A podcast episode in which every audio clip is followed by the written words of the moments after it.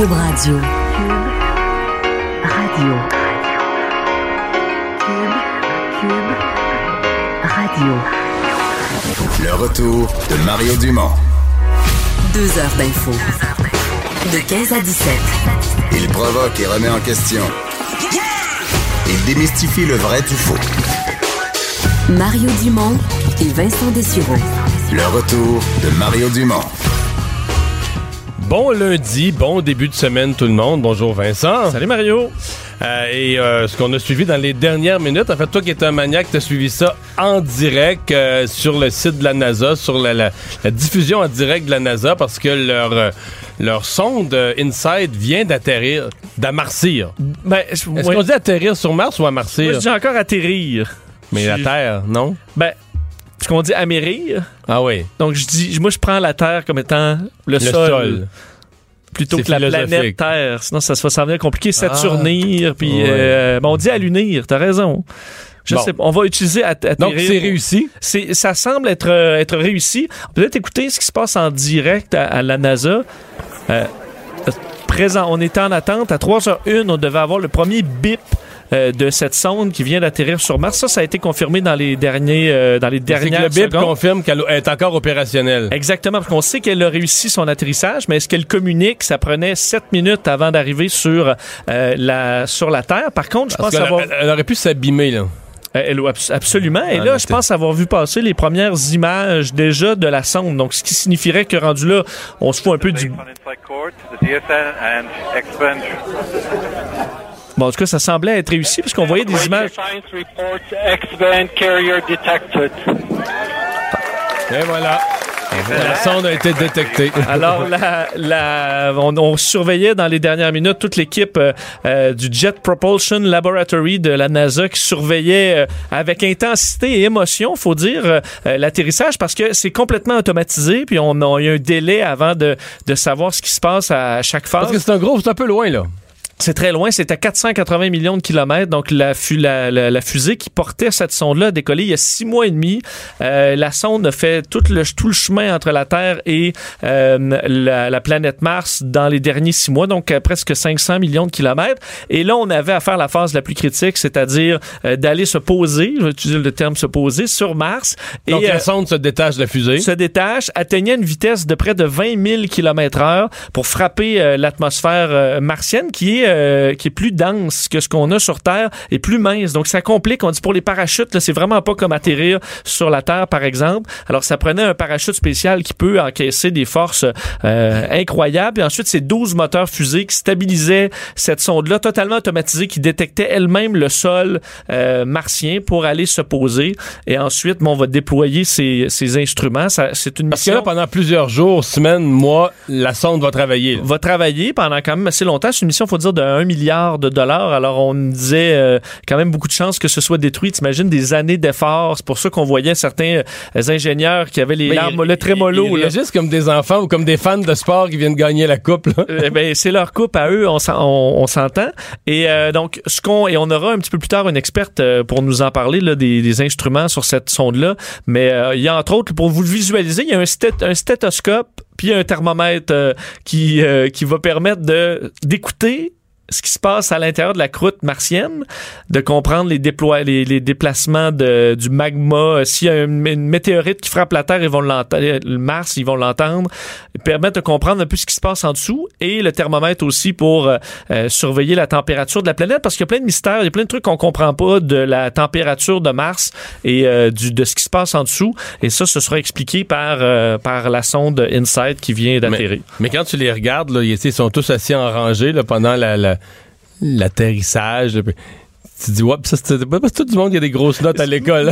Je pense que c'est des cerveaux euh, pas mal tous Ouais. chefs. Ils ont plein de départements variés. Là. C'est ça, ils sont chacun chef de leur département, la. NASA, puis c'est eux qui sont sur la première rangée, les petits bancs, là, tu sais, pour, euh, aux commandes, puis euh, tu disais, hein, il y en a un qui a amené son, son, son enfant. Oh, il y en a un qui était vraiment jeune, hein. euh, autant le, le- celui qui semblait le patron de la mission semblait un peu plus vieux, mais il y en a qui ont l'air de, des petits whiz de. Vraiment jeune, puis c'est quasiment 25 ans, là. le plus jeune, c'est celui vers lequel, quand on savait pas trop ce qui se passait, c'est celui vers lequel toutes les autres autres se retournaient pour demander si c'est correct. Là, il avait l'air, euh, il avait l'air quand même en charge de quelque chose. Les cerveaux, à- les cerveaux à l'œuvre, donc ça semble euh, être, être euh, couronné de succès que cette mission. Alors, on n'a pas perdu un milliard sur Mars euh, dans les dernières minutes. C'est une bonne nouvelle. Des euh, donc des euh, réactions euh, qui arrivent de partout au Canada, politiques, économiques, concernant la fermeture de l'usine d'Oshawa de la General Motors. Ouais, grosse nouvelle, évidemment économique, celle-là, GM qui ferme cinq usines, dont celle d'Oshawa au, au Canada, à travers un plan de réduction de dépenses qui vise des économies de 6 milliards de dollars américains, donc réduction de 15% de ses employés dans le monde. Alors évidemment, on parle d'Oshawa chez nous, mais ça touche aussi la région de Détroit, euh, au, euh, bon, en Ohio aussi, euh, Baltimore, En Maryland. Ohio, c'est là que se faisait la volte. Absolument. Parce que parce que ça vient avec des abandons complets de, de, de vie. En fait, des, ils feront presque plus d'auto. L'histoire est un peu ça. hein. Ils vont faire des camionnettes, des, des, des pick-up, ils vont faire des SUV, mais plus d'auto. Ben, très peu d'auto. on élimine euh, la Volt. Tu l'as dit. Il faut dire par contre que la Bolt, c'est plus on change, euh, on Ouais. prend un modèle qui fonctionne un peu mieux. Euh, la, on parle aussi de l'Impala et de la Cruise. Donc effectivement, c'est trois voitures qu'on élimine. Alors c'est évidemment les, les usines qui les touchées. Excuse-moi, c'est la Cruise. Ah, c'est la Cruise. Totalement, je, suis nul dans les. C'est la Cruise qui disparaît en Ohio. Bon, tu Qui vois, était fait, toutes les Cruises étaient fabriquées en Ohio. Je me suis juste trompé de nom. Et donc, c'est la Cruise qui disparaît. Donc, à part les hybrides, dans la Volt, elle va rester, à part les hybrides, les véhicules électriques, là, le- le- la, la vieille, bonne vieille auto, comme on dit, berline, à gaz, c'est en train de disparaître. En fait, il y, en- il y en aura peut-être encore chez les japonaises, mais chez les tous les fabricants américains, là, c'est la tendance. C'est des SUV. Moi, je- tu sais que les gros, gros, gros, le Suburban, Navigator, tout ça, là, c'est en... ça, ça se vend. Ça se Ben, vend. comme les gros pick-up. Les gros pick-up, Ah, les F-150, 250, et plus, ça se vend, oui, absolument. Donc, il n'y a pas un gros virage pour les petites voitures. Au Québec, on est très petites voitures. Là. Ouais. Peut-être une question de budget aussi. Te dire qu'il y a eu énormément de réactions, évidemment, dans le, dans le monde politique. Justin Trudeau euh, dit que bon qu'il avait une profonde déception à la suite de cette nouvelle-là. Depuis des générations, les travailleurs de GM sont le cœur et l'âme d'Oshawa. Alors dit euh, faire euh, tout en son pouvoir pour aider les familles visées à se remettre sur pied. Du côté de l'opposition, Andrew Scheer aussi, euh, qui a parlé d'une euh, nouvelle dévastatrice aujourd'hui pour des milliers de familles du sud de l'Ontario qui dépendent depuis des décennies de l'usine de montage à Oshawa. Et on en parle tout de suite avec Germain Goyer, journaliste automobile au Journal de Montréal, Journal de Québec et au Guide de l'Auto. Bonjour. Oui, bonjour Mario, ça va bien? Oui, oui. Comment on, on inscrit cette décision-là? Évidemment, c'est une décision d'affaires, c'est une décision financière, mais comment on l'inscrit dans la stratégie euh, de, de production automobile puis de positionnement des modèles chez, euh, chez GM? Ben écoutez, c'est pas une nouvelle qui étonne euh, énormément. Il y avait beaucoup de, de rumeurs là, concernant entre autres, l'Impala. On s'attendait à ce qu'elle disparaisse là euh, de de- d'une semaine à l'autre ou presque. Euh, évidemment, le, le- les- les berlines là, traditionnelles sont en déclin depuis euh, quelques années déjà. Si on regarde là juste rapidement l'Impala au Canada, il y a 10 ans, il s'en vendait environ 16 000 unités. L'année dernière, au Canada toujours, il s'en est vendu 3000. Donc vraiment, là, Ouais. la clientèle n'est plus là du tout. Euh, Et je suis pas- je suis pas sûr qu'elle est jeune. Je suis pas sûr qu'elle est jeune, la clientèle, là. Non, exactement. C'est vraiment une clientèle là qu'on pourrait qualifier de, de tête grise là qui achète ces, ces véhicules-là. Donc il y a, y, a, y a plus de. C'est une voiture qui a une image euh, très très très vieillissante. Donc on a préféré euh, couper plutôt que de, de, de refaire l'image tout simplement. Mais c'est pas une décision qui étonne vraiment là, en, en en avril dernier, donc au printemps, ça fait pas très longtemps, Ford avait carrément annoncé que euh, euh, l'entreprise coupait l'entièreté de ses voitures à l'exception de la Mustang. Donc c'est pas euh, c'est sans grande surprise là qu'on voit euh, GM couper dans ses voitures. Euh, en introduction, il a été question de, de, de la Cruise de Ouais. et de et de la Chevrolet Volt. Mais euh, les chez Cadillac aussi, on devrait on devrait couper avec la XTS et la CT6 qui sont des berlines euh, justement dites très traditionnelles. Donc, on s'en va vraiment dans les, les VUS, on s'en va dans les camionnettes, et on s'en va pas du tout dans...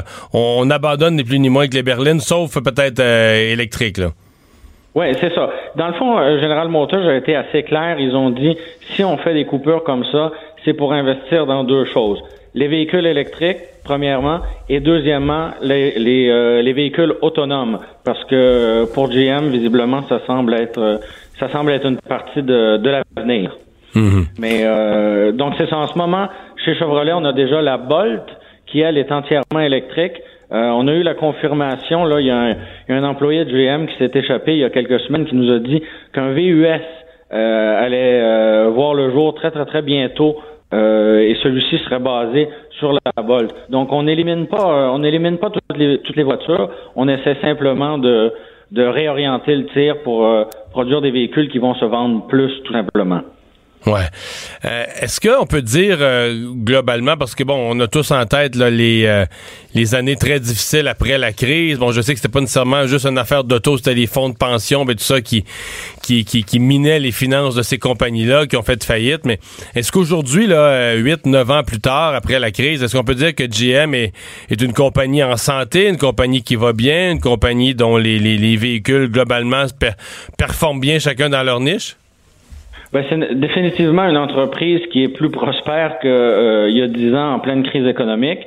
Euh, c'est une entreprise avec la Volt, par exemple, on a été dans les premiers à arriver avec un véhicule hybride rechargeable. C'est dommage de l'avoir euh, de l'avoir partir maintenant, mais euh, c'est définitivement une entreprise qui, euh, qui a le vent dans les voiles beaucoup plus que beaucoup plus qu'il y a dix ans. Cela dit, c'est malheureux pour les Canadiens de voir euh, 2500 emplois euh, être coupés, mais euh, bien ça, ça ça, s'ajoute aux 1000 emplois qui avaient été coupés en 2005. Donc, c'est vraiment une période très, très, très difficile pour, euh, pour Oshawa. Est-ce qu'on peut penser, euh, est-ce qu'on peut penser à un avenir? Que là, on fait des, fait des mises à pied, on dit, on, mais, GM reste propriétaire de cette usine-là avec des équipements. Bon, on dit qu'il aurait pu investir plus, mais c'est quand même des équipements de pointe, des équipements euh, impressionnants. Mettons qu'ils, se mettent à faire des véhicules électriques puis que ça, que ça marche bien, ou qu'ils, qu'ils vivent des succès avec, sais, qu'ils ont un nouveau modèle qui révolutionne le marché puis qui se vend plus que prévu.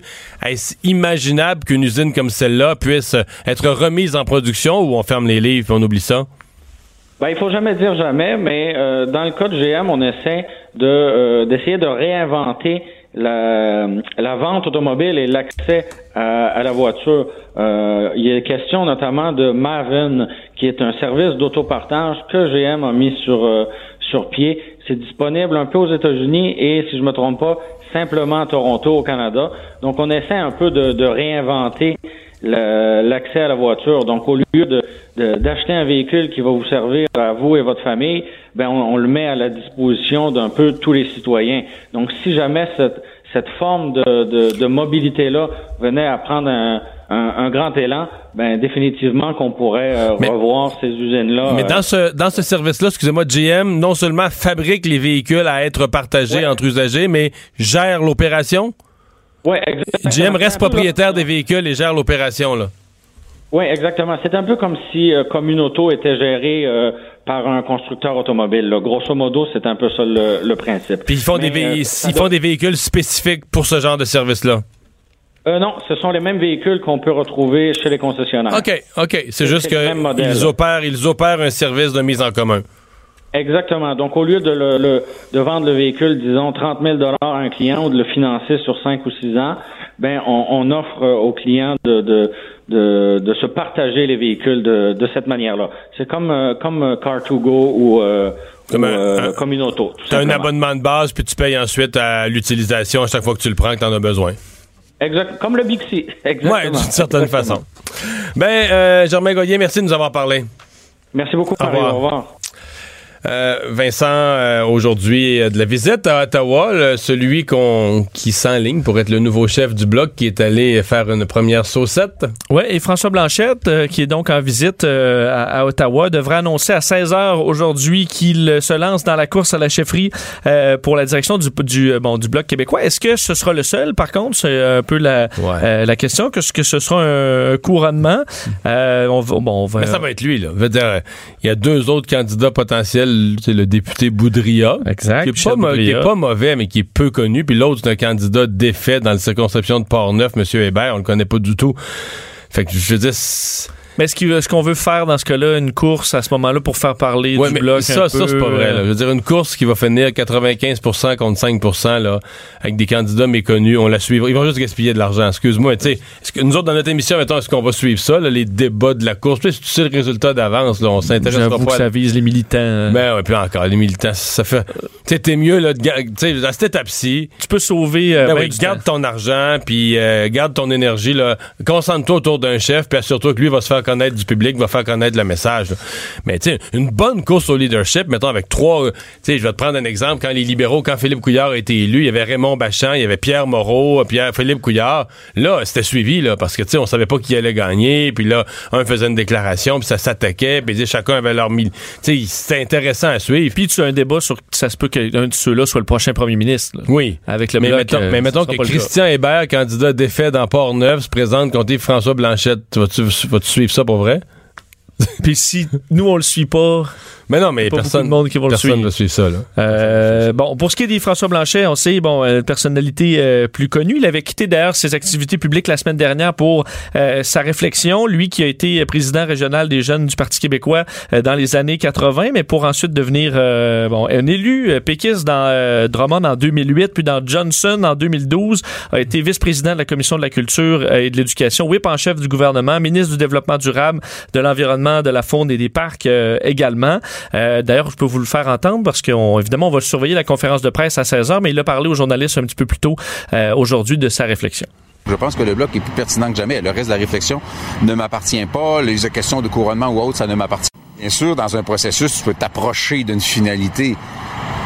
Mais il y avait des étapes et pour moi, c'est inévitable, c'est minimal. Tu rencontres les députés, tu regardes, peut-être qu'ils vont me trouver cute, peut-être qu'ils vont me trouver pas cute. Dans la mesure où j'avais dit que j'allais prendre une décision rapide, quelques jours, ben, le délai de quelques jours commence à être passablement épuisé.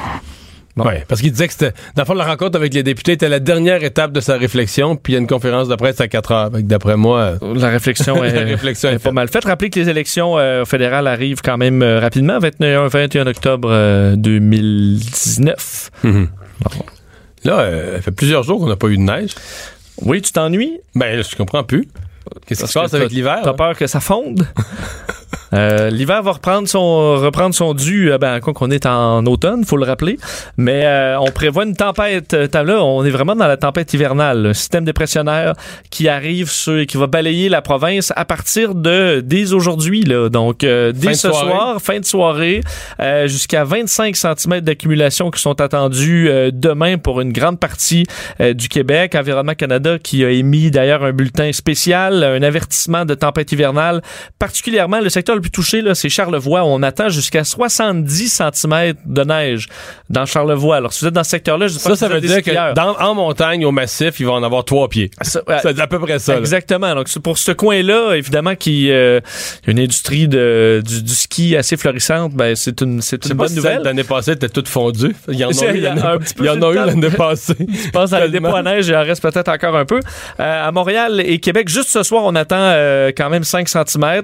Euh, partir de demain, là, ça va prendre de l'intensité. On va atteindre 25 cm d'accumulation. Forte rafale aussi. Alors, c'est pour ça qu'on parle de tempête hivernale, parce qu'évidemment, la visibilité va être affectée aussi pas mal. Il fera pas très froid, par contre, 1 degré à Montréal, Mais ce 2 qu'on comprend, degrés à que- Québec. C'est que le pire, ça va être aux environs de 6, 7, 8 heures demain matin à l'heure. Absol- absolument à l'heure de pointe. Ce sera, euh, une heure de merveilleux. pointe, euh, On a déjà hâte. Alors pour ceux, si jamais il y en a qui ont encore pas leurs pneus euh, d'hiver, ben sortez juste pas demain ou prenez le transport en commun. là. Le retour de Mario Dumont. Pour nous rejoindre en studio, Studio à commercial cube.radio. Appelez ou textez 187 Cube Radio. 1877 827 2346.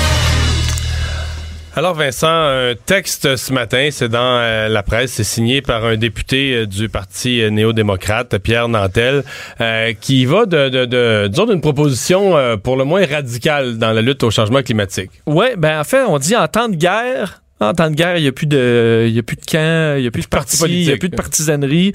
Et euh, ben, on est en situation de guerre au, ch- au réchauffement climatique.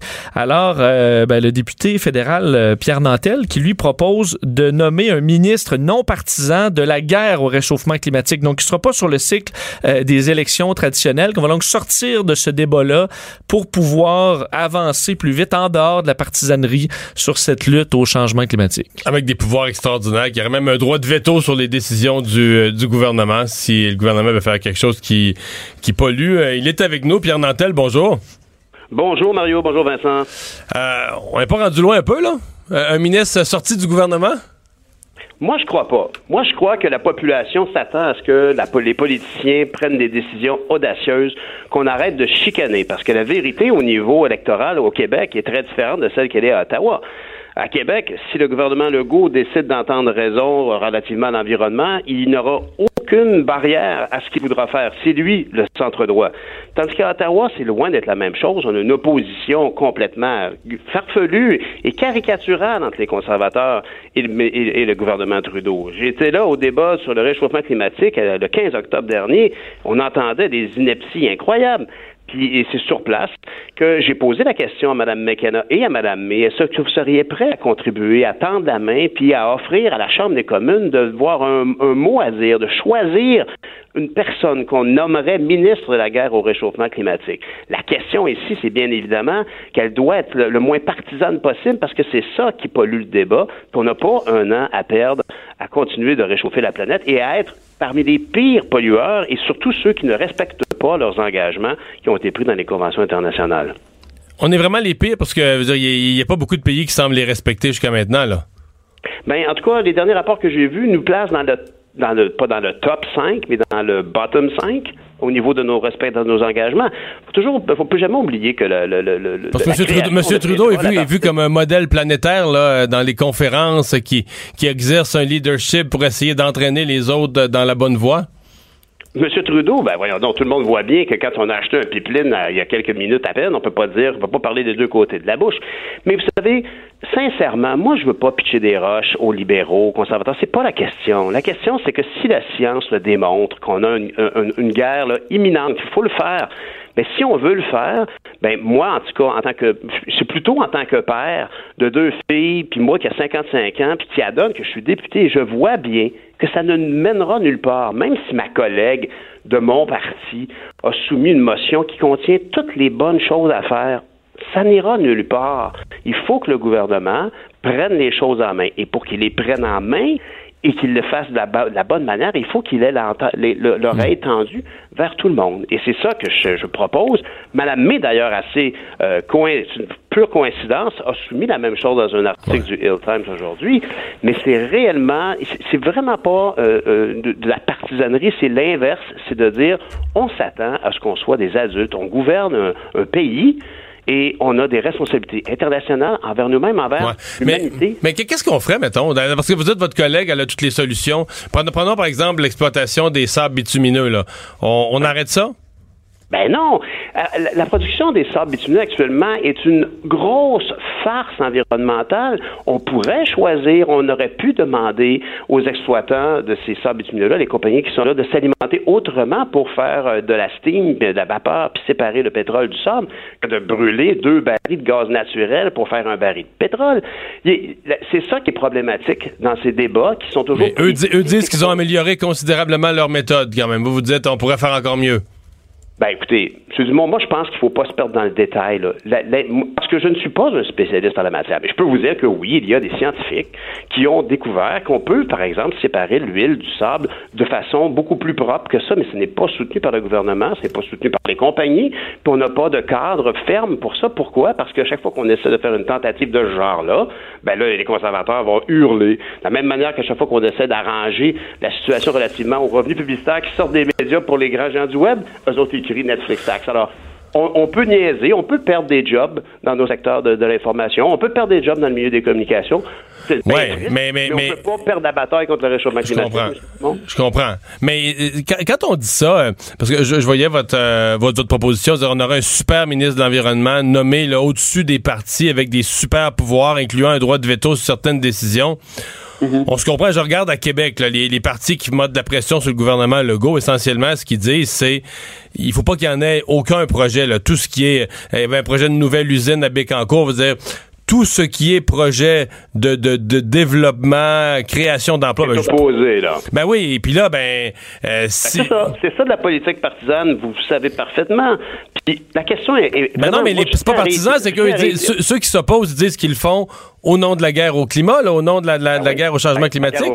Bien sûr. Ben oui, je comprends. Mais ça demeure pa- partisan si, par exemple, on avait, par exemple, un cabinet de guerre qui serait constitué de différents membres de différents partis. Déjà, on aurait une forme d'objectivité. Ben, ça serait déjà, on pourrait mettre là, l'église au centre du village, comme on dit euh, par chez nous. Je veux dire, honnêtement, on aurait, on avancerait, on serait pas dans une guerre de mots, dans l'unique but, parce que vous savez comme moi que c'est d'une tristesse infinie. Mais ça fait sept ans que je suis député, moi, pour représenter les gens de Longueuil-Saint-Hubert. Quand je suis à la Chambre des communes, je sais très bien que toutes les interventions sont toujours captées sur des vidéos pour être diffusées, pour faire comprendre aux gens que nous avons la vérité infuse. Moi, dans mon cas, vous savez, je me bats depuis sept ans pour défendre nos industries culturelles. Je veux dire, je- quand j'interviens, ben, je vais essayer de capitaliser là-dessus. Ben, malheureusement, quand quelqu'un intervient sur la lutte au réchauffement climatique, puis qui dit, ben, c'est ça, vous faites pas de pipeline, vous foutez du monde de l'Alberta, ben, ça, là, c'est de l'électoralisme. Parce que la personne, tout le monde le sait, c'est très clair qu'il y a un réchauffement climatique et tout le monde le sait c'est bien triste qu'il y ait eu un gros incendie à Fort McMurray parce qu'on est obligé de rebâtir des maisons pour 25 ans. Honnêtement, au moment où on se parle, tout le monde voit bien que cette économie-là doit muter vers autre chose. À Oshawa, là, ils n'ont pas fermé l'usine GM parce qu'ils faisaient des chars électriques. Hein? On faisait juste des gros bazous, des chars de police, des pick-up, puis des Buick Regal. On- si euh, le gouvernement avait une vision, il pourrait dire à GM, ben, écoute mon homme, on t'a prêté pas mal d'argent, tu vas rester, puis nous on a un programme de technologie, puis on veut que tu fasses des chars hybrides, on a même des batteries faites à Boucherville qui sont fantastiques. Peu importe, faut pas tomber dans le détail. Pour moi, je comprends. Moi, je suis pas spécialiste. hein. Moi, je suis juste un gars de 55 ans, ordinaire, qui s'est retrouvé avec une job de député, puis qui l'a fait du mieux qu'il peut, puis qui constate que la politique partisane ne nous mènera nulle part sur cet enjeu-là. Et je pense que la démission de Nicolas Hulot en France, j'espère qu'elle a contribué au raisonnement de Stephen Guilbeault qui a dit c'est vrai que peut-être que si Ouais. trouve élu dans Non, mais euh, c'est intéressant la démission de Nicolas Hulot, parce que lui a démissionné en disant le gouvernement Macron on fait pas assez, puis les lobbying sont trop forts, puis il s'en occupe pas de l'environnement. Mais finalement, M. Macron s'en est occupé de l'environnement. Il a mis euh, quelques sous de- de- Maladroitement, d'augmentation d'augmentation de taxes sur l'essence pour essayer de, de lutter contre les changements climatiques. Puis là, vous voyez là, les gens, les, les, les, les feux sur les Champs-Élysées, les gens, la classe Ben oui, moyenne sont dans la rue, Ben les oui, gens veulent pas payer ça. Je suis d'accord avec vous. Ah, c'est sûr que c'est épouvantable. Puis M. Hulot vous dira que ça a été mal managé. Vous avez fait de la politique. Vous savez fort bien que des grosses compagnies comme, euh, euh, Power Corp ou Blue Solution ou, ou Bolloré ont des, des influences incroyables. C'est pour ça que le message de non-partisans, ça, ça envoie tout un signal à tout le monde. C'est-à-dire que le, le cabinet de la guerre au réchauffement climatique arrive avec des recommandations. Le cabinet, ça peut être le ministre ou la ministre, ou ça peut être un cabinet multiple, mais le, le côté non partisan, le côté unanime, solidaire, peut-être pas unanime, c'est un peu trop candide, mais tout parti confondu qui dit ça, on vient de- et, et- et je vous dirais que ça, les grandes compagnies pétrolières qui polluent, les, tous les lobbies vont faire comme OK, là, c'est fini le party, ils ont l'air d'avoir pris une, certaine conscience sociale, il va falloir qu'on se comporte comme il faut. Je vous dirais que l'esprit, euh, ça m'a aussi frappé lorsque quand Donald Trump a quitté Charlevoix, puis qu'il a blasté de M. Trudeau, là, on a senti une, solidarité. Tout le monde s'est vu pour dire on est derrière vous, M. le Premier ministre. Ben, c'est juste ça qu'on veut pour la lutte au réchauffement climatique. Pierre Nantel, merci de nous avoir parlé. Merci à vous. Je retourne. euh, J'ai une entrevue avec les gens de Google pour leur demander s'ils créent autant d'emplois qu'ils volent la moitié des revenus publicitaires de nos médias Ah, habituels. on va surveiller ça. Au revoir. Faites ça. Au revoir. Le retour de Mario Dumont, le seul ancien politicien qui ne vous sortira jamais de cassette. Mario Dumont et Vincent Dessureau. Jusqu'à 17. Cube Radio. Le buzz de Vincent Dessureau. Pour ton buzz, aujourd'hui, tu nous amènes une invitée en studio. Oui. Une bolle? Une- Faut- on peut-tu dire ça? Ben, je pense, je pense que oui. Je pense que c'est la pense que journée oui. des, euh, des cerveaux aujourd'hui, euh, parce qu'on va parler de cette mission euh, vers Mars, la, sonde InSight, que je surveille moi, depuis quelques temps. J'aime beaucoup la, la, les- les- les- la conquête Mais cet après-midi, tu as suivi les étapes une à une, minute par minute. là. Oui, mais dans ma tête aujourd'hui là, il y a, il y a plein de trucs euh, politiques, puis euh, mais Reste que l'humain, on en fait partie, là. C'est notre, l'humain envoie quelque chose sur une autre planète, puis c'est, dans ma tête, c'est ça, la nouvelle. Et euh, ça a fonctionné. On surveillait ça de minute en minute. On l'a su, là, dans la première minute de, de l'émission que euh, la, la- la- ben, on va clarifier le, le, le fait de se poser, comment c'est que c'est un atterrissage, ou parce qu'on a notre invité qui peut nous l'expliquer. Nathalie Ouellette, astrophysicienne et coordonnatrice de l'IREX à l'Université de Montréal. Euh, Nathalie, allô? Merci. Ça va bien? De m'avoir, oui. Non, je suis tout excitée. Ben, on va... Dépendamment de comment ça s'est passé, ça allait être Ben, c'est euh, ça, on faire allait différente. que ce soit une destruction d'un milliard de dollars ou un succès scientifique. Exactement. euh, on, a, on allait t'avoir quand même. D'ailleurs, on va clarifier. Donc, on, euh, c'est pas un atterrissage. Mais ça dépend. Un atterrissage, ça veut dire, ça peut vouloir dire se poser sur une terre ferme, OK. mais c'est pas la planète Terre, c'était sur la planète Mars, donc on peut dire amarcissage. Donc, Ça se dit. un Ça se. On invente des nouveaux mots à cause qu'on fait des nouvelles conquêtes. À mesure- Ah. au, moins- C'est ça. au moins, on n'a pas beaucoup d'autres planètes à aller encore. Y aura l'instant, pas trop oui. Puis là, sur Mars, c'était pas dans le sac. Là, parce que là, on suivait ça avec stress. Puis des fois, je me demande, est-ce qu'on est qu'on fait semblant de se stresser, mais on le sait à 100 ça va toujours réussir. Non, mais vraiment pas. Donc, Vraiment c'est pas. ça, c'est ça, euh, atterrir sur Mars, le taux de succès est de moins que 50 historiquement. Donc, il s'en est planté, là. Oui, il y en a beaucoup, beaucoup, plusieurs, plusieurs, euh, des dizaines et des dizaines. Euh, C'est un peu, un peu un cimetière en ce moment, euh, Mars, mais euh, ça va en s'améliorant. Euh, L'organisation qui s'en est occupée cette fois-ci, c'était JPL, Caltech, et puis eux, c'est euh, un taux de succès un peu mieux, c'est 80% environ. Donc eux autres, ils ont eu un, euh, une fois, c'est- mal passé, mais pas aujourd'hui. Ça s'est bien passé aujourd'hui. On comprend que nous, on regardait la salle de contrôle. Donc, la- les- les gens qui sont là travaillent sur ces projets-là pendant des années, puis ça se peut que ça s'envole en fumée. là. Oui, exactement. Mais on en apprend de nos erreurs, on essaie de s'améliorer, ça fait un peu partie du jeu. Ouais. Et pourquoi c'est compliqué, Mars? Pourquoi on a plus de misère à, à se poser sur Mars qu'ailleurs? Mais c'est parce que la- l'atmosphère est assez particulière. C'est une atmosphère euh, beaucoup plus mince. Et puis l'angle d'entrée doit être parfait parce que si c'est un peu trop euh, aigu, euh, ça va brûler dans l'atmosphère. Donc ça va se réchauffer beaucoup trop, Trop de rapidement. friction, ça va de trop friction, chauffer. Exactement. Si l'angle est, est pas assez aigu, euh, ça rebondit sur l'atmosphère. Donc euh, tu, tu rentres pas, tu repars dans l'espace et puis tu perds ta sonde de cette façon-là. Donc c'est c'est très pointilleux quand même comme calcul. Et le problème, c'est que ça prend six minutes et demie de faire pour faire l'amarcissage, euh, mais le délai dans les commandes entre Mars et la Terre est de 8 minutes. Donc on peut pas avoir quelqu'un qui guide la sonde. Donc, s'il y a un problème, euh, l'ajuster. là. C'est ça exactement. Tout est Fait qu'il faut que ce soit commandé. préprogrammé à C'est perfection. préprogrammé, exactement. Donc, c'est pour ça qu'on appelle ça le- le- les sept minutes de terreur. Euh, quand on commence à recevoir l'information, c'est déjà fait. C'est soit planté ou soit c'est un succès.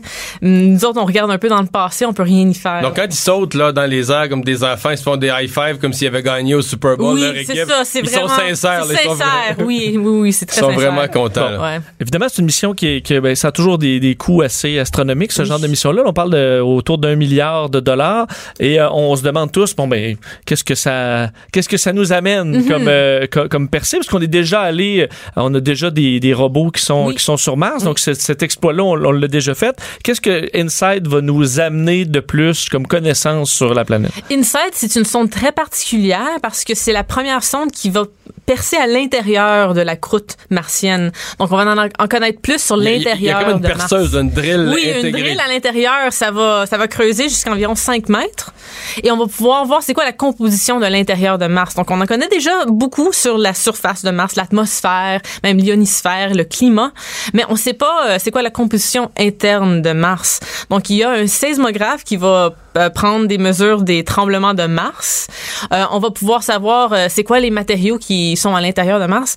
Et ça, c'est intéressant, entre autres, si on pense vraiment au côté peuplement futur de Mars. C'est quoi les ressources à l'intérieur de la croûte? Donc, peut-être qu'il y a quelque chose d'intéressant, des matériaux qu'on peut utiliser. Mais là, comment on l'analyse? C'est-à-dire que la, la, la, la sonde en question, la drill en question, Ça va prend pour- des matériaux. pourrait savoir les types des de roches. analyses, de- OK, exactement. va analyser oui, les- oui, oui. Et puis, il y a aussi un thermomètre qui va pouvoir euh, déterminer la température de l'intérieur de Mars parce que euh, nous, on connaît très bien sur la Terre, on a la croûte, on a un manteau de, lave ou de magme liquide, on a un noyau euh, liquide, un noyau solide, mais on ne sait pas c'est quoi exactement la composition intérieure de, Mars. Donc, en regardant la chaleur, comment ça se propage à l'intérieur, on peut en savoir plus sur cette composition. Je veux dire que même si un- une météorite allait frapper euh, Mars, là, on allait pouvoir l'entendre. Oui, Donc, exactement. savoir un peu même la réaction de la, de la, de la croûte martienne à ça. là. Oui, donc une, une façon qu'on peut en savoir plus sur la composition, c'est quand il y a une vibration de la surface, parce qu'il y a une météorite, même si ça frappe pas la surface, mais si ça l'explose dans l'atmosphère, il y a quand même des vibrations. Euh, la vibration se propage à travers l'intérieur, et dépendamment si c'est fait euh, de, de roche ou de glace ou de chocolat, disons n'importe quoi, les vibrations vont être différentes. Donc, euh, dépendamment des vibrations, on peut savoir c'est quoi la composition. Mais parce qu'on peut aussi ressentir les impacts d'astéroïdes, on peut savoir à quelle fréquence Mars est frappé par des astéroïdes aussi.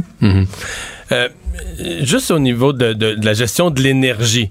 Parce que là, le, le bidule là, vient de faire un voyage de six mois et demi. Je dire, moi, mon sel, il était à cette heure-ci, il était à 62 là, tu sais.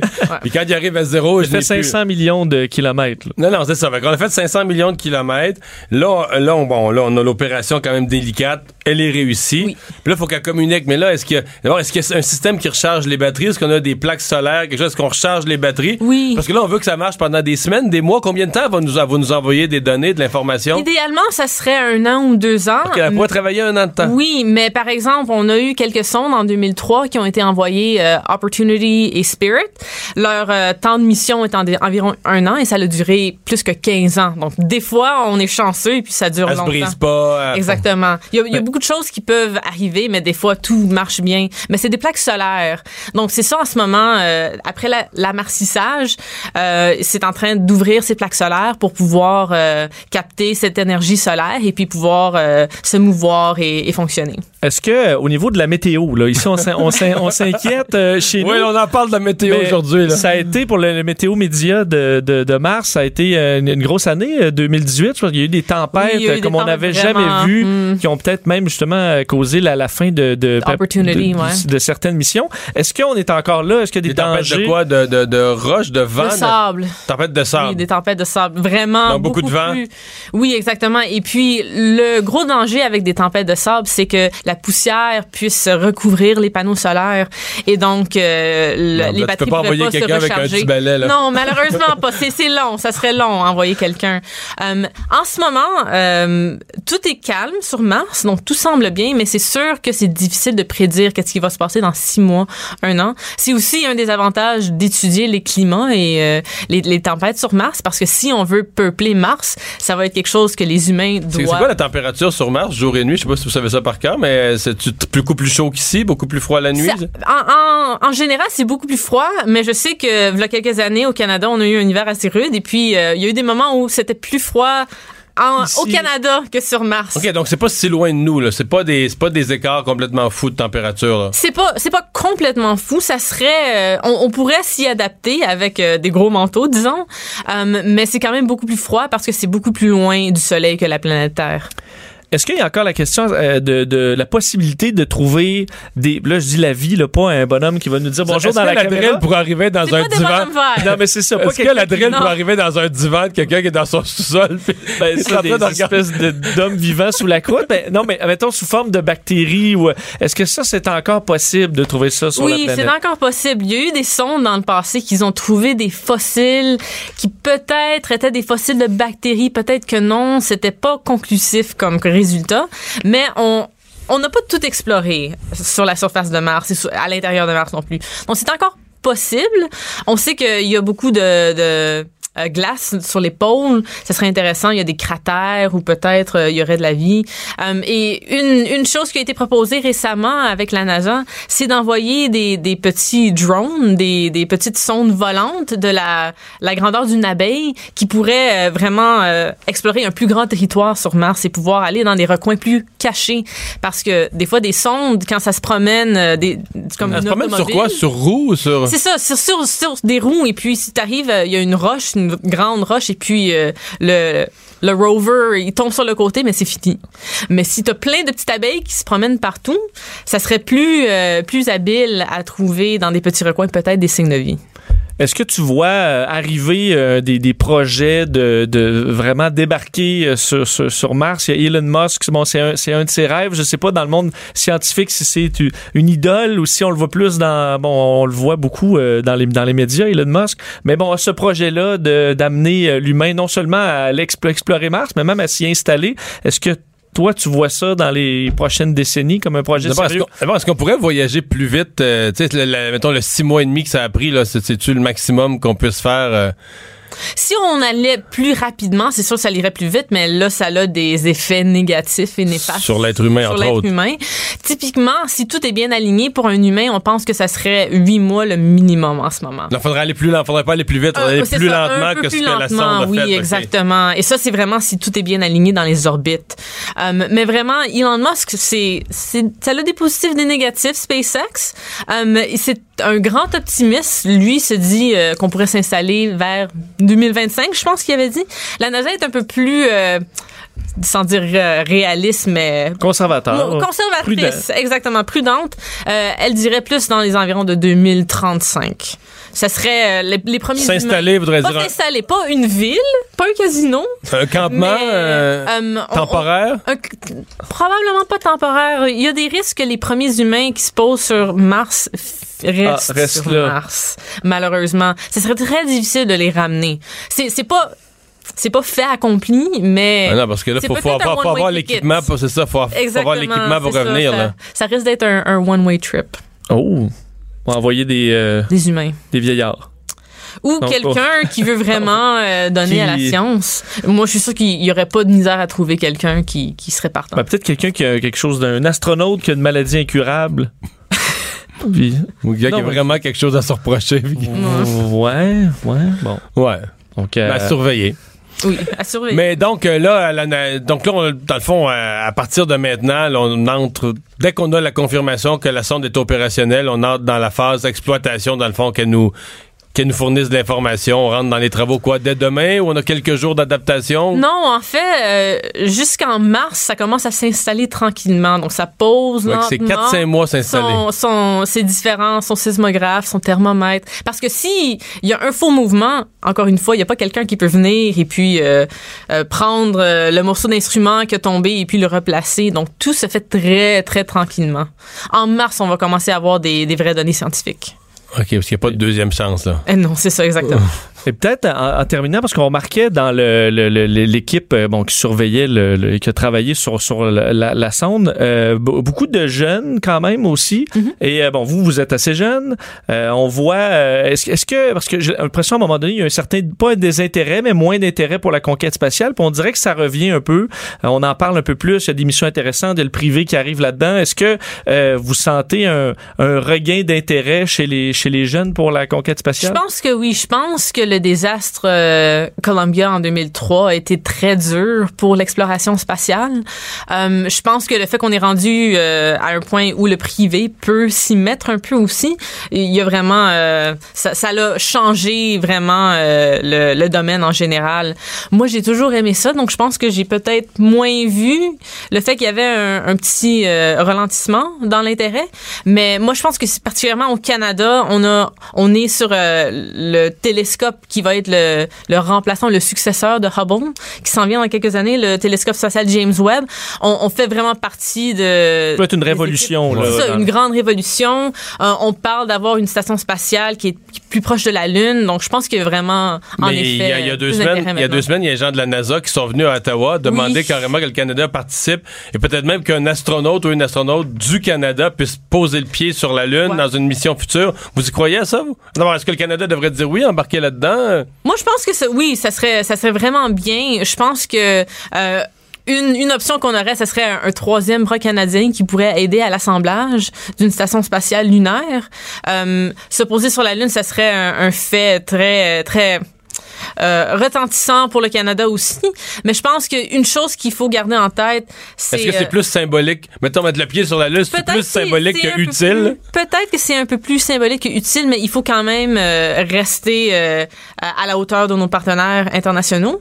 Mais en plus de l'exploration spatiale, il faut aussi vraiment priser la science spatiale, l'astronomie, la participation dans les télescopes, vraiment dans, dans le côté purement scientifique, pas seulement l'exploration spatiale.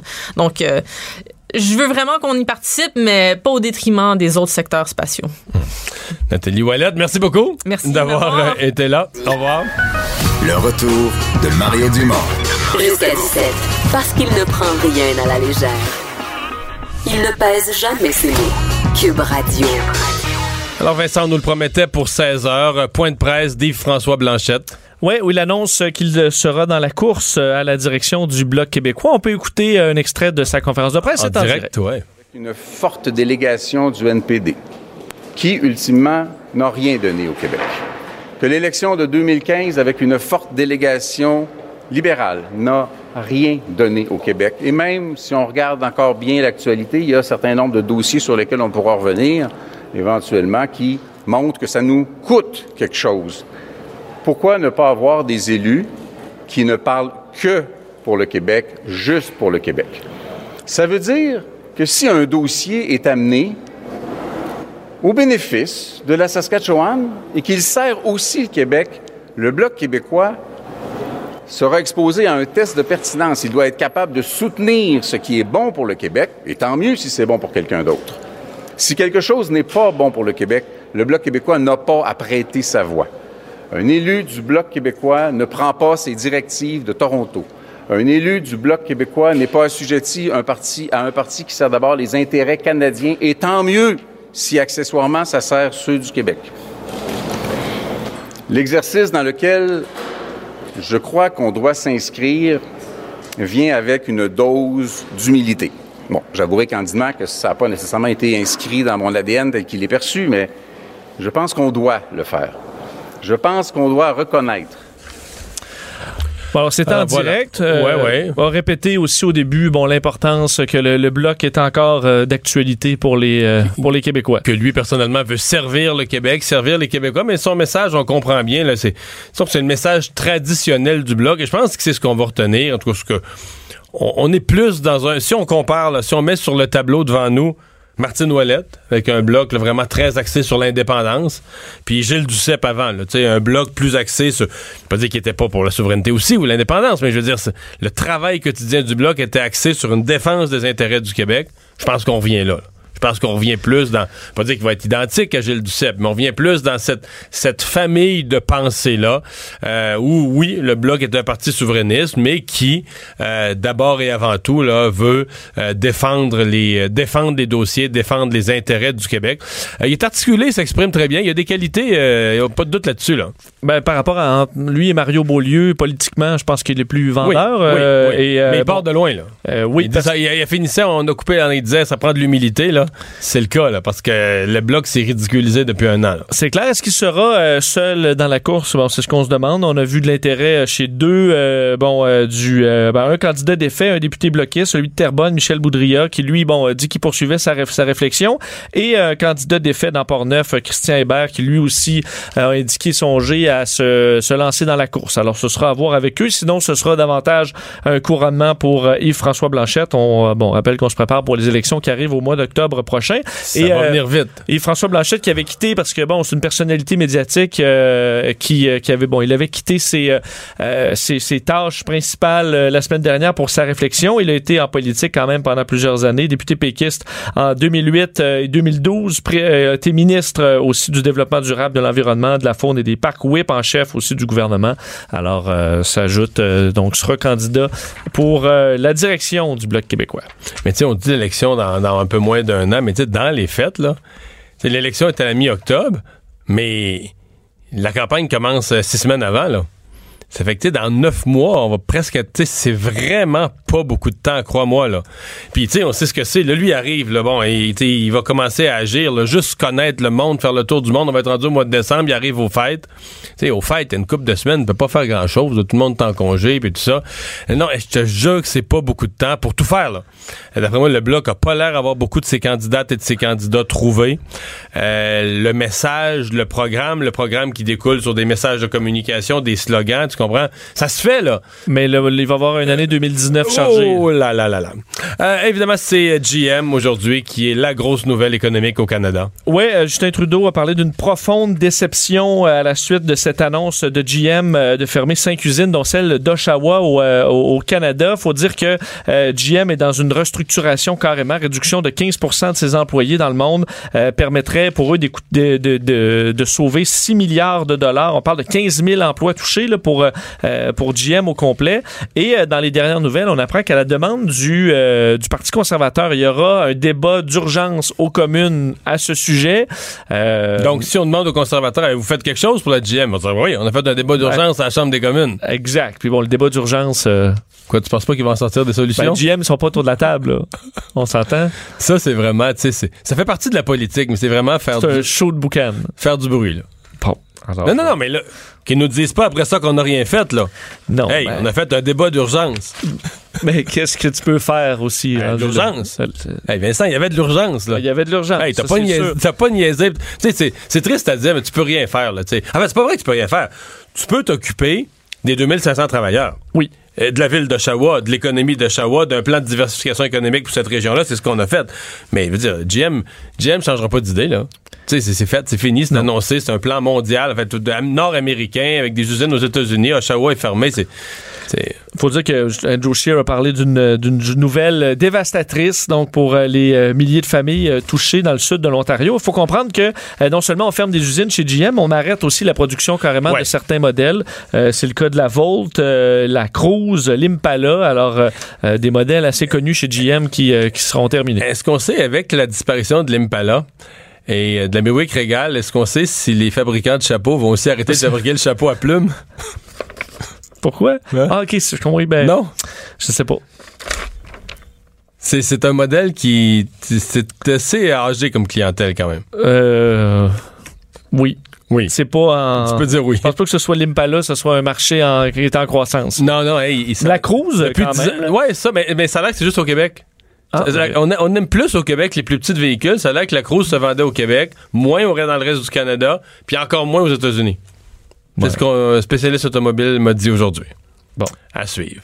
Et euh, bon, alors effectivement, euh, à suivre. Dans le cas de, si on revient au Québec, Oui. euh, aujourd'hui, l'opposition est sortie contre, euh, en fait, le- euh, François Legault, comme quoi il ne pourra pas réaliser toutes ses promesses, euh, euh, les promesses qu'il a fait pendant la campagne électorale, alors qu'on se, se- se rapproche de cette mise à jour économique, là, qui sera un peu un mini-budget le 3 décembre prochain. Euh, L'opposition, via bon, Carlos Leitao, ont euh, bon, euh, carrément dit que François Legault aura besoin de plus d'argent pour arriver à ses fins. Euh, Carlos Letao dit carrément qu'on parle d'une ribambelle d'engagements qui sont, dans la plupart des cas, selon lui, non chiffrés ou très peu chiffrés. Alors, il a dit, je vais te le citer, euh, il leur serait impossible de réaliser les maternelles euh, 4 ans dans l'ensemble du Québec, construire le troisième lien, réaliser l'élargissement de l'autoroute 30, le prolongement des autoroutes 13 et 19, construire un nouvel hôpital en Outaouais, tout ça en 4 ans sans toucher au Mais- budget de ce qu'on appelle le PQI. Là. le plan québécois des infrastructures, mais c'était déjà une, une attaque qu'il y avait contre la CAQ en campagne électorale. On a accusé, même dans les débats des chefs, puis le débat économique que j'avais animé à LCN, la question était venue, dire que la CAQ prenait un certain nombre d'engagements en termes de nouvelles infrastructures. Mais euh, disait pas nulle part, ben on va, euh, tu sais, des, des travaux qui étaient prévus, parce que, dire, ils prennent le pouvoir, il y a déjà un, pro- un programme où on fait des carrés, on fait des, tu sais, il y a déjà des travaux qui sont planifiés. Fait que si tu dis, moi, là, je n'enlève tous les travaux qui sont planifiés, je les enlève pas de la programmation, je les laisse au programme, mais je vais en faire de plus. Un troisième lien, un ci, un ça, des maternelles 4 ans. Ben là, faut en théorie, il faut que tu ajoutes du budget dans l'enveloppe. Donc, la CAQ, pour l'instant, n'a pas ajouté de budget dans l'enveloppe, mais n'a pas dit non plus qu'il ferait des déplacements ou qu'il retarderait certains projets. C'est pour ça que. Donc, le. Ils s'en sont sortis en campagne électorale, là, mais il y a un petit. euh, il- en bon québécois, il y a du lousse. Là, Il y a un dans petit le- vide. Ouais, ouais, ouais, il y, a- il y a un petit mou dans Parce le- qu'on parle quand même de 100 milliards sur 10 ans. On Ah, dit on n'aura pas assez de 100 milliards. Là, Non, non, mais sur pour- 10 ans, c'est- des infrastructures, l'ensemble de tous les travaux, pense-y, tous les travaux routiers, autant d'entretien que d'amélioration, les travaux sur les bâtiments scolaires, système de santé, autant l'entretien que, la, que la, la construction de nouveaux. C'est énorme. C'est énorme, là. C'est énorme. Puis de l'entretien, à peu près tous les édifices, les viaducs, tout est en, retard d'entretien. Fait qu'il faut que tu en fasses en- encore plus. Euh, le Sénat, qui présentement euh, est à étudier la loi spéciale euh, sur euh, le retour au travail des postiers. Oui, c'est le dernier droit. euh, et euh, bon, à partir de depuis 14 heures cet après-midi, le Sénat qui débat de cette question. Donc, avant de passer au vote final sur le projet de loi spécial qui force le retour au travail des employés de Post Canada.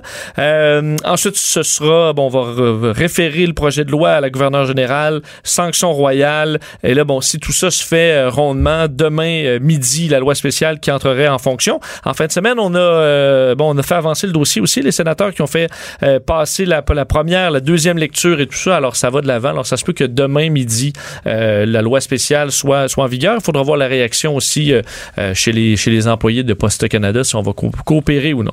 Et une petite nouvelle de toute dernière heure, là, je te la file comme ça, sur le- le- la rentrée parlementaire demain.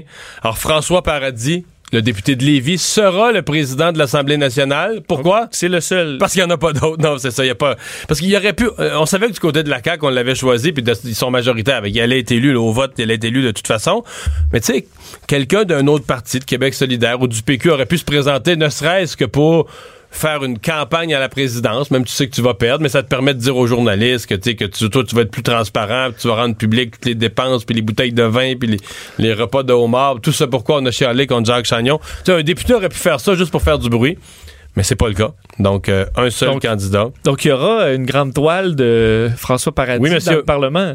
Selon mes informations, tout ce que je viens de dire là, sur la transparence, rapprocher le Parlement du peuple. Tu sais, François Paradis est un animateur proche du peuple, proche des gens. On- on- il dit, ben, en tout cas, on va savoir demain parce qu'il va prendre la parole là, dès qu'il va s'asseoir sur le, sur le fauteuil du président, il va prendre la parole, mais ça a l'air qu'on on va être dans ça, là, dans un président proche de son peuple. Moi, ce que je voudrais, c'est un président sévère. Sévère? C'est ça que la population a besoin. c'est Ah, tu que- parles pour le présider les travaux. là. Oui, parce Je que les travaux, pas- c'est stérile, il se passe Je rien. pense qu'il euh, sera pas tant que ça. mais c'est ça, c'est ça qui est dommage. C'est parce, Je- que, c'est parce que tu peux pas être C'est sévère. beau d'être friendly, mais ben oui, il faut Oui. être sévère. Vous, dire, vous là, vous vous êtes, tu sais, là, c'est, c'est des quelqu'un qui écoute la période de questions, puis tu en as participé, puis euh, c'est déprimant euh, pour un citoyen de dire, ok, je pensais que ça avançait les dossiers, mais tu fais juste, c'est une joute Ben, les, les dossiers avancent. complètement C'est ça, mais les dossiers avancent parce que c'est ça, là, c'est la grande contradiction du Parlement. Faudra qu'on jase de ça un jour, là, on n'a pas assez de temps, mais la période de questions, c'est une joute oratoire. Tu sais, c'est la période, c'est quand même pas un show, mais c'est la période de, de débat quotidien, 45 minutes. Les dossiers avancent dans toutes les autres phases des travaux parlementaires. Il devrait avoir un Mais devoir parce que moral les- de répondre un minimum à une question qui t'est posée trois fois qui est très claire. Comment ça s'appelle déjà? La période des questions. C'est. euh, ouais. Ah, c'est juste ça que je comprends. Pas C'est pas de- la période des réponses. OK, bon. D'ailleurs, c'est. Je- mais, non, mais je sais qu'on veut des réponses. Puis dans certains cas, il y a des réponses. Mais dans certains cas, la question est formulée. Tu sais, quand tu demandes, euh, quand tu demandes est-ce que le député est un gros malhonnête, là, je veux dire, qu'est-ce que tu veux qu'il réponde? Oui. Non, mais tu sais, s'il y a plein de questions qui sont formulées de telle sorte qu'il n'y a pas de réponse aussi, là, tu sais, que c'est juste un piège pour l'autre, puis l'autre, il sort du piège. c'est ton côté politicien qui ressort, là. Ben oui, mais Vite, il sort du piège. des raisons. Mais non, mais, mais des fois, il y a des réponses. Il- ça arrive qu'il y a des réponses. Ouais. Mais c'est. C'est une partie de l'exercice. C'est une exception. Parce que ce qu'il faut que tu vois, faut pas que tu vois la période des questions. Parce que faut voir compétitionner pour qui, euh, non, non, écoute-moi. qui, qui a la plus grosse voix. Je vais te dire quelque chose, on va finir là-dessus, puis tu vas, tu vas saisir. La période des questions, souvent, est plus utile là, dans l'heure suivante. Pourquoi? Quand ils sont toutes repas. Parce que le ministre, quand le, quand le député d'opposition, des fois, il l'opposition n'a pas un bon point. L'opposition fait juste chialer pour chialer, marquer des points, puis ça tombe un peu à vite. Mais quand l'opposition met le doigt sur quelque chose, le ministre se lève en chambre, répond pas trop à la question, dit c'était pire dans votre temps, dit toutes les formules que tu connais, puis là, il s'en sort un peu, puis il paraît mal, puis tout ça, mais ça reste de même. Là, le ministre, lui, là, il sait qu'il est pas con, là, il sait que ça a eu l'air fou son affaire, puis là, il- quand il rembarque dans son char, il pogne le téléphone, puis il se dit, mettons, ministre de la Santé, là, Euh, l'hôpital de Sorel, tu sais, qu'est-ce qui se passe, là? Tu comprends? Parce que là, la question, elle a, elle a eu son effet. Mais c'est sûr qu'en chambre, le ministre va pas dire. Et bon, Yann. On l'a échappé, on vous Là, l'avoue. tu viens de me pogner. Il va pas dire à l'opposition, là, tu viens de me pogner les culottes à terre, pas à peu près, on s'en est pas bien occupé. Tu comprends? Mais là, Ouais. une, fois, une fois retourné dans son char, là, il va appeler, il va appeler le sous-ministre, il va dire, le directeur de l'hôpital, mettez-moi là en ligne, qu'est-ce qui s'est passé? On a l'air d'une gang de caves. On sait pas. Tu comprends? Il- la période des questions génère. Donc, quand on parle de la surveillance du gouvernement, c'est tout ça le. pro- Donc, il y a une partie que les gens voient pas, tu sais. C'est que la période des questions a son effet. Mais dans la joute oratoire, là, tu vas jamais. Faut que tu sois fort, tu mets pas le genou à terre et te dire, ah, bon, on s'est trompé. Mais tu vas quand même corriger tes affaires. Là. Tu sais, tu vas pédaler après coup là, pour te dire ah, ça n'a pas d'allure, l'opposition nous a ramassé aujourd'hui là-dessus, on a l'air d'une vraie gang de bozos. Il faut qu'on arrange ça là, pour demain pas se faire poser des questions semblables. Fait ça fait avancer des affaires. Je sens que t'es pas convaincu Ah, que ça. encore en partie, mais. En partie, ouais. Ce que je sais, c'est que dans 300 ans, dans le Parlement, il y aura un grand cadre pareil de, De François Paradis. Ça, que- ça, ça a l'air à te plaire. Ben non, mais je. je, je- je- pas- écoute, Ils sont pas on n'aurait pas dit ça il y a 10 ans. C'est vrai. Félicitations. Mais il y en a une coupe de, il y en a une coupe de moins beaux. Ah, il, est très bien. Oui, non, il y a mais- eu des fois quand il essaie de faire un concept. Moderne. euh, ouais, c'est ça. ça Tu sais, a toute une époque, là, un siècle, où la peinture était toujours classique. tu sais, les autres- Puis là, maintenant, on s'est dit, ah, ça fait vieux, hein, ça fait dépasser. Puis là, on a voulu le faire moderne. Là, t'es alignes là, dans un corridor du Parlement. Là. Puis là, tu te dis, ben voyons, il est-tu un enfant qui. ouais, qui a fait celle-là de. ouais, on va laisser On- ça de même. là. On n'en nommera pas. Donc, tu me suggères quelque chose de classique. Mario Dumont et Vincent Dessureau. Le retour de Mario Dumont. Après l'avoir lu et regardé, il était temps de l'écouter. Cube Radio. Et on est de retour. Vincent, on a fait entendre aux gens en direct il y a quelques minutes l'annonce de la candidature officielle maintenant des François Blanchette à la chefferie euh, du Bloc. Euh, on en discute avec Emmanuel Latraverse. Bonjour, Emmanuel. Bonjour. Est-ce que le Bloc renaît de ses, temps- de ses cendres tel un phénix? Je pense pas qu'on est rendu là. On en parlera après les résultats de la prochaine élection, mais au moins le bloc a euh, un candidat sérieux, crédible, euh, connu relativement du public euh, dans sa course à la direction euh, du parti. Donc, on peut entendre là, même si M. Blanchet fait pas nécessairement l'u- l'u- l'unanimité, un soupir de soulagement en général d'avoir un candidat sérieux comme lui qui arrive puis qui est prêt à prendre le risque et à relever ce défi immense là. C'est l'étape incontournable si le bloc veut espérer renaître de ses cendres justement. Monsieur Blanchette a dit qu'il aime le mot oui et donc euh, qui se lance et on aura remarqué hein, qu'il a dit que il euh, il, euh, se- il se présente avec dans cette course là avec une grosse dose d'humilité même si dit-il ce n'est pas dans son ADN tel qu'il est perçu. Alors voilà. C'est une belle formule. est humble. C'est joli, hein? Quand même, il faut lui donner ça. Ouais. Mais c'est quelqu'un, bon, euh, qui est quand même, qui est quand même assez euh, bien articulé. là. Moi, ce que ça me dit, c'est que euh, il va nous exposer ça, mais qu'il doit avoir. Tu sais, quand il parle de sa réflexion, probablement qu'il a testé certains appuis, là, mais probablement qu'il a aussi pensé à une stratégie, c'est-à-dire, euh, regarde, là, tu, tu, reconstruiras pas un programme, tu, tu seras pas au pouvoir. T'es le Bloc québécois, t'as pas besoin d'un programme pour gouverner le Canada, de Terre-Neuve à la, Colombie-Britannique. T'as besoin de deux, trois axes importants de défense des intérêts du Québec, avec quelques dossiers symboliques. À mon avis, euh, pour connaître un petit peu Yves-François Blanchette, à mon avis, à cette étape-ci, il doit avoir, lui, une, stratégie, là, disons au moins un angle d'attaque en tête sur comment il va repositionner le Bloc. Ben, c'est- très clair. Et lui, on, on le voit, veut pas euh, s'embarquer dans le dilemme déchirant perpétuel du bloc, à savoir est-ce que le bloc doit défendre les intérêts du Québec comme il le faisait sous Jésus Sepp ou faire la promotion de l'indépendance comme sous Martine Ouellette. Lui, justement, dit, écoutez, là, on est à une époque où il faut commencer par arrêter de présumer que les gens appuient la souveraineté.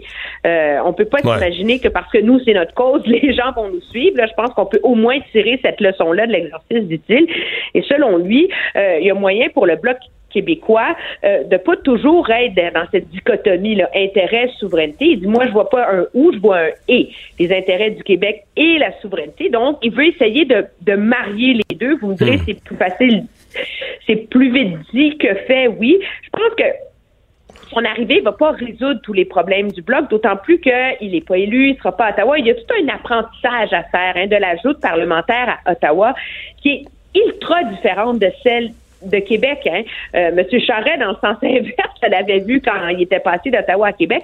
C'est un peu la, même chose et c'est le défi pour le Bloc québécois euh, de trouver une façon de s'insérer dans des débats nationaux avec une approche constructive, apporter des idées plutôt que toujours critiquer, dénoncer.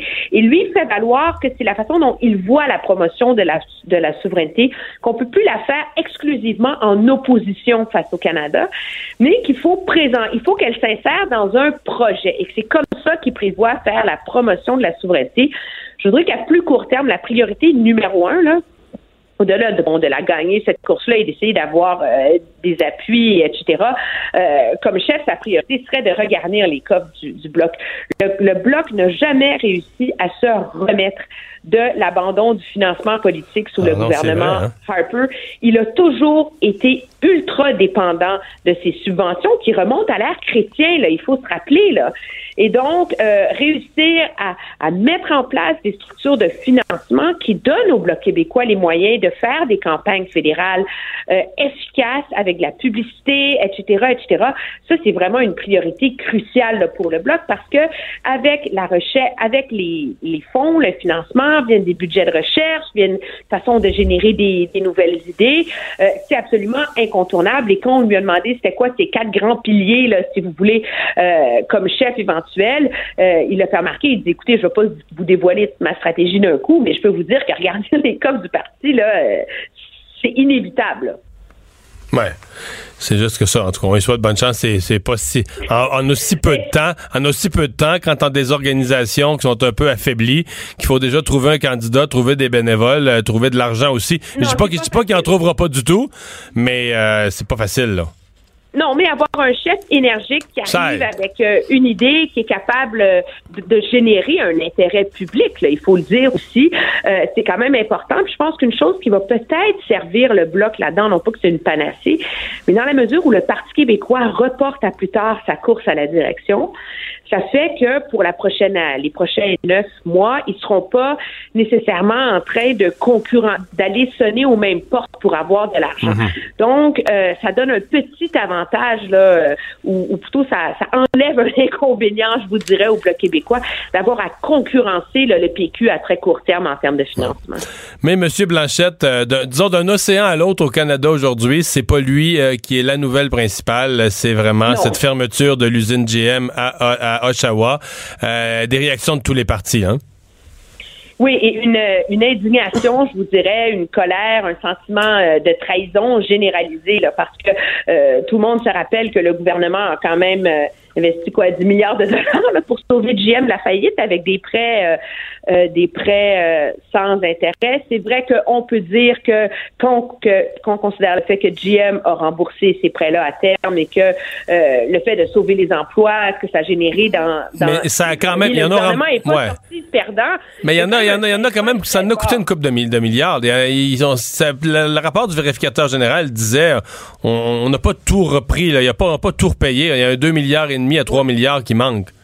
Ben non seulement ça, mais vous savez, euh, aujourd'hui, c'est quand même assez ironique, la défense du gouvernement Trudeau euh, pour dire qu'on va être en appui au secteur de l'auto, c'est de dire que depuis que le gouvernement est au pouvoir, on a donné pour 5,6 milliards de dollars au secteur automobile au Canada. Et là, on se ramasse avec cette mise à pied majeure de 2500 emplois à Oshawa. Donc ça, c'est comme une communauté là, qui est décimée. Puis quand on compare aux mises à pied, parce que bon, on le sait, c'est dans une restructuration générale de GM, mais en termes per capita, le Québec perd pas mal plus que les États-Unis en termes de, de proportion euh, d'emploi puis de taille de l'entreprise dans les deux économies euh, respectives. Je voudrais que ce qu'on remarque à Ottawa, c'est un sentiment assez généralisé d'impuissance de la part du gouvernement. Là. Euh, on a été mis carrément euh, devant le fait accompli là, par la direction de GM en disant écoutez, on ferme l'usine, merci, bonsoir, c'est fini. Là. Alors là, le gouvernement est pris avec, on parle de sauver les travailleurs, mais on n'a pas de solution à mettre sur la table ce matin. Là. Fait que là, qu'est-ce qu'ils vont? Parce que là, les conservateurs ont provoqué un débat d'urgence à la Chambre des communes? Oui, il va y avoir un, un débat d'ur- d'urgence. On remarque que contrairement au, au débat sur les franco-ontariens, là, soudainement, tout le monde est capable de d'être capable de mettre le temps d'une journée la partisanerie de, de côté. Moi, je voudrais, Mario, qu'est-ce qui m'a ce qui m'a un peu surpris, là, je veux pas euh, je veux pas euh, être de mauvaise foi, mais c'est de voir que tu sais, 2500, ça vous dit quoi comme nombre, ça? Ça vous rappelle Ben, pas c'est- Bombardier. Ben oui, c'est Bombardier. Il y a pas longtemps, hein? Ben oui. Alors là, quand c'est 2500 emplois dans le secteur automobile, toute la classe politique à Ottawa est mobilisée. On monte aux barricades, débat d'urgence. Le premier ministre arrête en bas des marches avant de rentrer aux communes. Il dit qu'il a parlé au premier ministre Doug Ford, que tout le monde se mobilise, etc., etc. Et c'est quand même comme réaction politique, là, ça tranche énormément avec le silence des criquettes qu'on a entendu à Ottawa, là, quand... euh, les mises à pied ont été annoncées euh, chez Bombardier, puis qu'on n'a pas vu, mais absolument pas M. Trudeau euh, se ruer, avertir la presse, qu'il a parlé à M. Legault et qu'il va avoir une mobilisation généralisée. C'est dire le Hmm. poids que dans l'esprit politique canadien, le secteur automobile par rapport au secteur aéronautique au Québec. Là. Merci beaucoup, Emmanuel. Mario Dumont. Il s'intéresse aux vraies préoccupations des Québécois. La santé, la politique, l'économie. Jusqu'à 17. Le retour de Mario Dumont. La politique, autrement dite. Et on est de retour. Euh, Vincent, on a couvert au cours de la dernière heure euh, l'arrivée officielle. On le savait déjà, on s'en doutait, mais de François Blanchet à la direction du Bloc québécois. On va parler à l'ancien chef, Gilles Duceppe. Bonjour. Bonjour. Euh, une bonne nouvelle pour le Bloc? Moi, je pense que c'est une bonne nouvelle pour le Bloc puis pour l'ensemble du mouvement euh, souverainiste. Voilà quelqu'un qui, qui a de l'expérience, qui euh, est quelqu'un de pondéré, euh, connu. Euh, or, donc, euh, il manque un chef, c'est façon, c'est assez évident là, depuis euh, quelques mois. Or, cette Ça- ça- personne, pense, ouais. a l'appui d'ailleurs, semble-t-il, de la plupart des députés. La plupart ou la totalité? Est-ce qu'il y a encore des tensions à votre connaissance? Je je le sais pas du tout, mais je vous dis ça parce que là, j'ai vu euh, à l'image de la conférence de presse deux qui s'étaient pas encore prononcés, Magdalene Gill et euh, euh, euh, Sainte-Marie.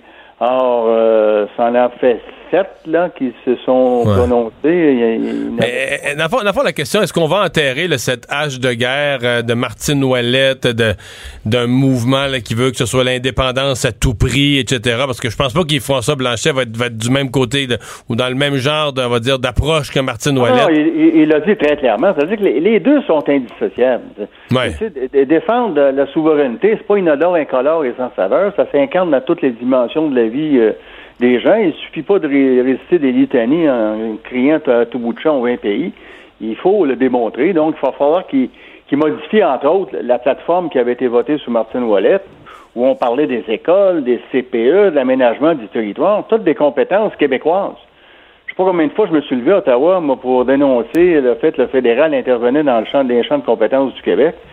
J'imagine un des chefs du bloc qui se lève pour dire ça, puis qu'on lui réponde, regardez donc votre propre programme. Alors qu'il y a trois, quatre lignes, je pense, les affaires étrangères et la défense. Ça, c'est une expertise qui relève du fédéral et, et le bloc joue son rôle dans le mouvement souverainiste en défendant hein, avec une telle approche. La même chose envers les francophones et les Acadiens du reste du Canada. Ils ont d'ailleurs reconnu leur fédération c'est le bloc qui défendait le mieux leur dossier. Puis c'était pas par opportunisme, on n'a pas de candidat là-bas. Là. Mhm.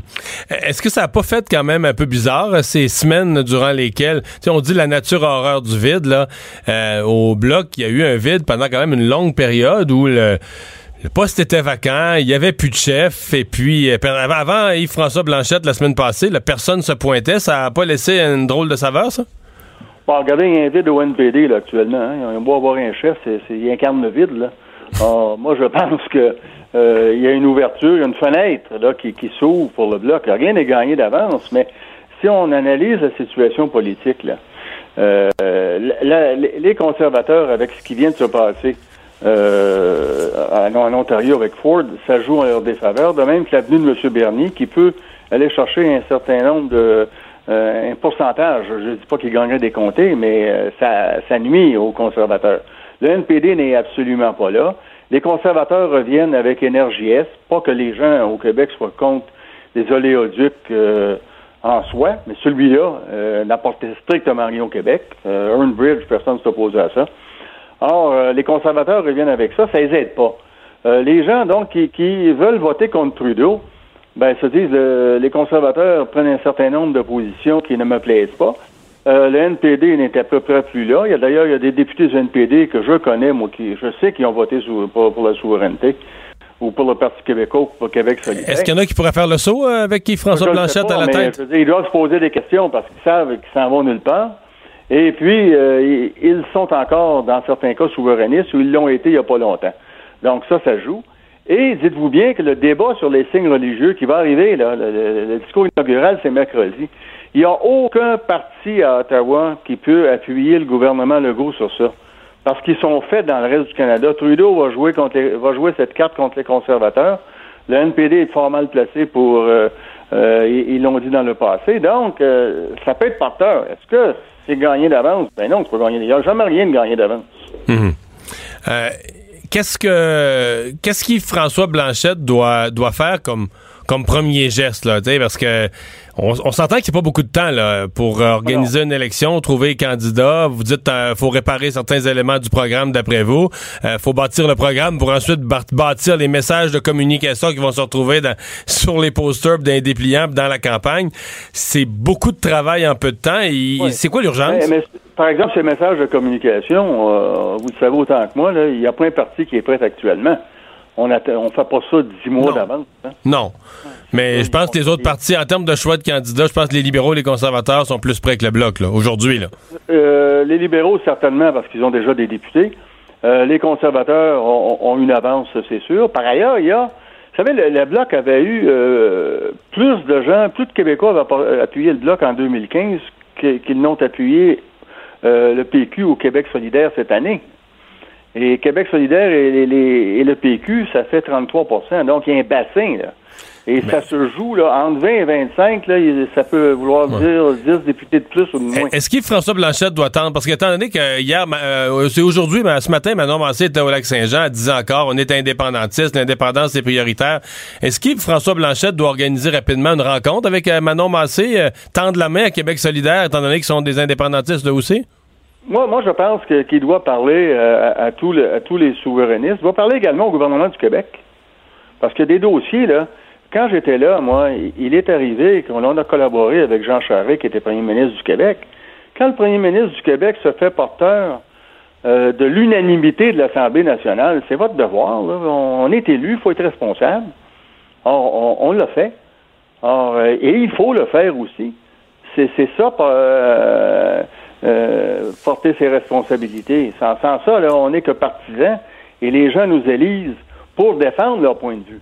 Or, euh, il y, a- beaucoup de rencontres à faire. Il y a un bassin de candidats euh, sûrement disponible. Vous savez, le Bloc a plus de membres, suis toute réserve, que tous les autres partis fédéraux au Québec. Donc, il y a une fenêtre, je le répète, il y a une expertise qui est là. Euh, les choses peuvent changer rapidement. Euh, moi, je l'ai su, vous savez, en, en 2011, là, à trois semaines des élections, on avait 15-20 points d'avance, puis euh, disons qu'on en a mangé une bonne. Et euh, le NPD, il y avait des gens qui n'étaient même pas euh, au Québec pour une menée campagne qui ont été élus. Donc, les choses peuvent changer rapidement. Trudeau était à troisième au début de la dernière campagne. Il faut se rappeler ça. Là. Gilles Duceppe, merci beaucoup. On va surveiller ça. D'accord, merci. Au revoir. Au revoir. Le retour de Mario Dumont, l'analyste politique le plus connu au Québec. Cube Radio. Cube Radio. Autrement dit. Et c'est le temps de parler sport. Euh, Charles-Antoine Sinotte, salut. Bonjour, monsieur. Hey, euh, t'as travaillé fort en fin de semaine, toi, mon cher? Alors, il me reste encore un petit peu de voix, mais ça a été un gros week-end. Un gros week-end. tellement le fun. Ouais, et commençons par parler du CH euh, qui là vient de. on- je me souviens, on, on en parlait la semaine passée, on disait c'est une grosse semaine, quatre matchs. euh, ben là, quand tu les perds tous les quatre, ça change l'atmosphère dans la chambre, là. hein? C'est la pire léthargie, euh, le mot est fort, mais c'est la pire séquence perdante depuis le début de la saison. Il y a quand même eu deux points. Ouais, deux petits points sur des nuls. Mais non, non, c'est clair que ça a été un segment difficile. là. Il y a un match mardi et ensuite deux ce week-end. Donc, il y a un petit peu plus de, de temps de pause. Et on a annoncé un peu de mouvement de personnel pour brasser la soupe. là. Demain, d'ailleurs, le, le retour de chez Weber depuis le temps qu'on en parle. Ouais. Euh, retour de chez Weber qui euh, montre euh, qui montre la porte à quelqu'un d'autre, là. Exact. Carl je suis content de cette décision parce que peu importe son salaire, peu importe son statut, on a décidé que c'est Osner qui allait être envoyé au balotage. Ça a été fait ce midi. Vous vous rappelez que c'est 20 24 heures, donc pour les autres formations de la LNH, pour le réclamer, ce qui serait peut-être surprenant parce qu'il commande 4,6 millions par année. Donc tu me dis qu'il n'y a pas à date, il n'y a date, y a pas une dizaine de preneurs qui se l'arrachent, là. Exactement. Et Il y, a, il y a comme une hiérarchie décisionnelle. Il y a des équipes qui ont priorité. J'ai hâte de voir. Faut comprendre que pour le Canadien, euh, s'il n'est pas réclamé, il va s'en aller à Laval. Il faut quand même le payer au complet. Et cette année, c'est 6 millions. C'est un salaire moyen là, réparti sur 5 ans de 4,6, mais la plus grosse année, c'est cette année. On doit quand même le payer, mais sur la masse salariale, ça réduit d'un million la charge du Canadien. C'est complexe, là, mais c'est c'est un peu le portrait. Mais présentement, cette année, là, on donne 6 millions à Carl Osner. 6 millions et on devra lui donner à lui 6 millions, même s'il est dans la Ligue américaine. Mais en même temps, j'aime mieux ça. Non, je, je- je comprends, je comprends ce que tu veux. Je comprends ça, euh, Charles-Antoine, je suis d'accord avec toi. Là. Si, sur, la glace, t'as raison. Mais je veux dire, c'est, est-ce qu'il devient quoi, le 2 3e plus payé? Après, bon, Price, on comprend. Et À 6 millions, il est dans les plus payés de l'équipe. Dans les 5 plus payés de l'équipe, c'est sûr. Là. Ah, dans, dans les trois mieux Dans les payés de l'équipe, c'est vraiment un. Va falloir que- va falloir qu'à un moment donné, Marc Bergevin fasse un meilleur coup de pas, soit transparent. Et On s'est trompé. C'est le début de cette réponse-là aujourd'hui. Cet été, on va pouvoir racheter son contrat. J'imagine que ça va être fait. Il va falloir lui payer 6 millions au lieu des 9 restants. Mais mettons qu'on s'est trompé, mais quand tu te trompes, c'est parce que tu vois quelque chose qui était pas là, là, tu sais. euh, qu'est-ce qu'il voyait, qu'est-ce qu'on espérait, une stabilité défensive, une solidité euh, comme un ou de l'attaque, qu'est-ce qu'on voyait en lui qu'on n'a jamais vu sur la glace nous autres? La présence d'un vétéran défensif, c'est tout. Puis moi, tu sais, les gens s'enflamment souvent lorsque le Canadien ne fait pas de transaction, soit à la date limite ou soit au 1er juillet. Carl Osner, ça avait été le 1er juillet, et dans ces journées-là, les- journées fatidiques, il y a toujours, toujours, toujours de la surenchère. Le meilleur dé- défenseur disponible, ça veut pas dire qu'il est le meilleur, ça veut pas dire qu'il est bon, mais c'est lui que, sur lequel on veut le plus investir. C'est ce que le Canadien avait fait, et ça, ça devrait leur exploser dans le visage. Ouais, bon. Euh, là, euh, c'est euh, jusqu'à quel point on espère un, un- miracle ou un changement d'atmosphère parce que ça va pas vraiment bien. C'est des défaites puis des défaites pas vraiment belles. En fait, au début de la saison, on disait le Canadien trouve toujours le moyen de gagner. Nous, on a le sentiment qu'il trouve toujours le moyen de perdre. Euh, L'autre chose qu'on comprend, c'est que, excuse-moi, mais dès qu'il y a de la prolongation d'annoncer, tu peux aller te coucher là. C'est-à-dire le Canadien touche peu à la rondelle, la contrôle pas. À toi contre toi là, on, on a tous perdu cette année, je pense. Hein?